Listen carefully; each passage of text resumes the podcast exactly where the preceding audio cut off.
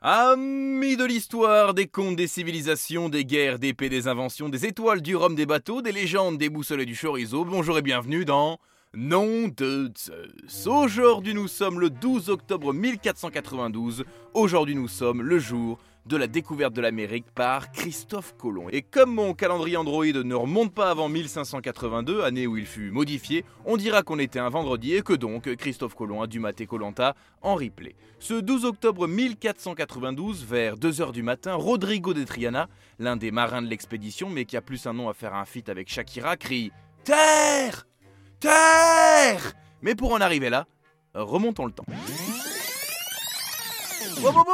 pas si loin je sais que les Vikings ont découvert l'Amérique bien avant, mais tranquille, hein, ça coûte cher de refaire tous les manuels scolaires, alors ça restera notre petit secret et on reste focus sur notre navigateur.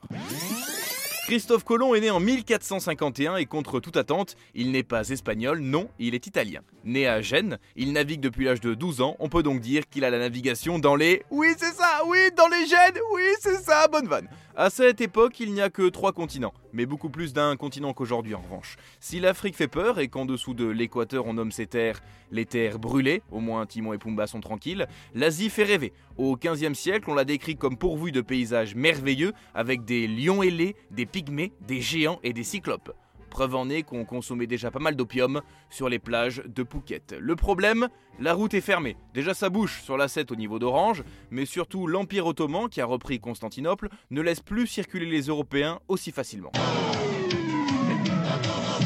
C'est alors que Christophe Colomb, marin marchand et pas explorateur, décide de passer par l'autre côté, parce que oui, la Terre est ronde, je sais, c'est dingue. Et grâce à Marco Polo, qui deviendra des siècles plus tard un très bon jeu pour pécho dans les piscines, on connaît le Japon, qui à l'époque s'appelle Sipango. Et Cricri, il souhaite rejoindre la Chine en passant par Sipango. Alors il se lance dans des calculs. Alors, 8 euh, moins 2, ça fait 6 euh, par rapport au méridien de Greenwich et le théorème de Thalès. Je retiens 4. La Chine est à 36 degrés nord face à la mer. J'aurais dû grandir face contre terre fois 4. Bam Voilà 12 000 km d'ici. Et par chance, il se plante dans ses calculs de plusieurs milliers de kilomètres. Il se ramasse littéralement le gars, genre moi au bac. Mais pour lui c'est sûr, rejoindre l'Asie par l'océan Atlantique, c'est possible. Autant te dire que s'il n'y avait pas l'Amérique au milieu, Cricri Colomb, il serait encore au fond de l'eau avec Jack du Titanic. Convaincu par son calcul, Christophe Colomb se tourne alors vers la grande puissance de l'époque pour mener à bien sa mission, l'Espagne. On pourrait me mettre l'hymne espagnol plutôt Voilà, merci. Pendant 7 ans, on va se foutre de sa gueule. C'est Fucha de sa gueule. C'est simple, Colomb va parler de son projet à tout le monde et en gros, tout le monde va dire dans son dos mais attends, mais, euh, mais c'est un calcul de merde ça, mais, euh, mais, attends, mais il va mourir le gars en fait là. Mais si, si, il va mourir. Mais attends, mais il a fait des études lui ou pas? Mais tu l'as vu lui, il a sorti de, de Madrid Non, je sais pas. Mais attends, mais il est italien en plus, je crois le gars. Mais qu'est-ce qu'il veut naviguer Il est italien, il veut pas jouer au foot comme tout le monde. Mais finalement, les monarques espagnols Ferdinand et Isabelle vont croire en son projet et lui offrent pour le réaliser trois caravelles. Un terreau surprise Le nom des caravelles celui qui dit euh, Athos Portos Aramis, il me donne son carnet de correspondance.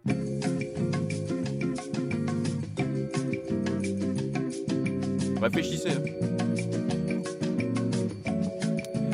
Le 3 août 1492, Christophe Colomb quitte l'Espagne avec 90 hommes répartis dans trois caravelles au nom de la Pinta, la Niña et la Santa Maria. Après un arrêt aux îles Canaries, histoire de manger deux trois tapas chez Tito, ils reprennent la mer le 9 septembre. Christophe longe les côtes africaines puis file vers l'ouest au niveau de la Guinée pour se servir des alizés.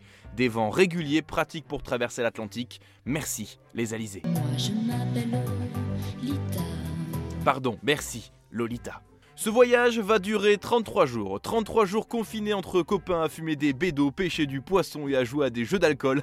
tu bois que ça, Thierry Trop marrant, putain Non, pas du tout, ça va être la merde. Faut dire qu'à cette époque, on pense que l'océan Atlantique est une mer dangereuse dans laquelle les bateaux se font engloutir et les hommes dévorés par des monstres marins. Euh, relou. Alors le 10 octobre, la colère gronde. Les quand est-ce qu'on arrive? Laisse place au on rentre à la maison La mutinerie est proche, l'expédition va capoter et en plus il me semble avoir entendu le bruit d'un monstre marin.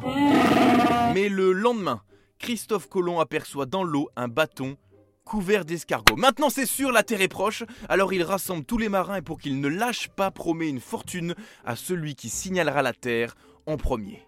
Et nous revenons donc à ce 12 octobre 1492 où vers 2h du matin, Rodrigo de Triana vit la Terre pour la toute première fois depuis 33 jours. Pour l'anecdote, Christophe Colomb ne lui donna jamais aucune fortune. Il raconta même qu'il fut le premier à voir la Terre, la veille, vers 22h, hashtag le gros mythoradin.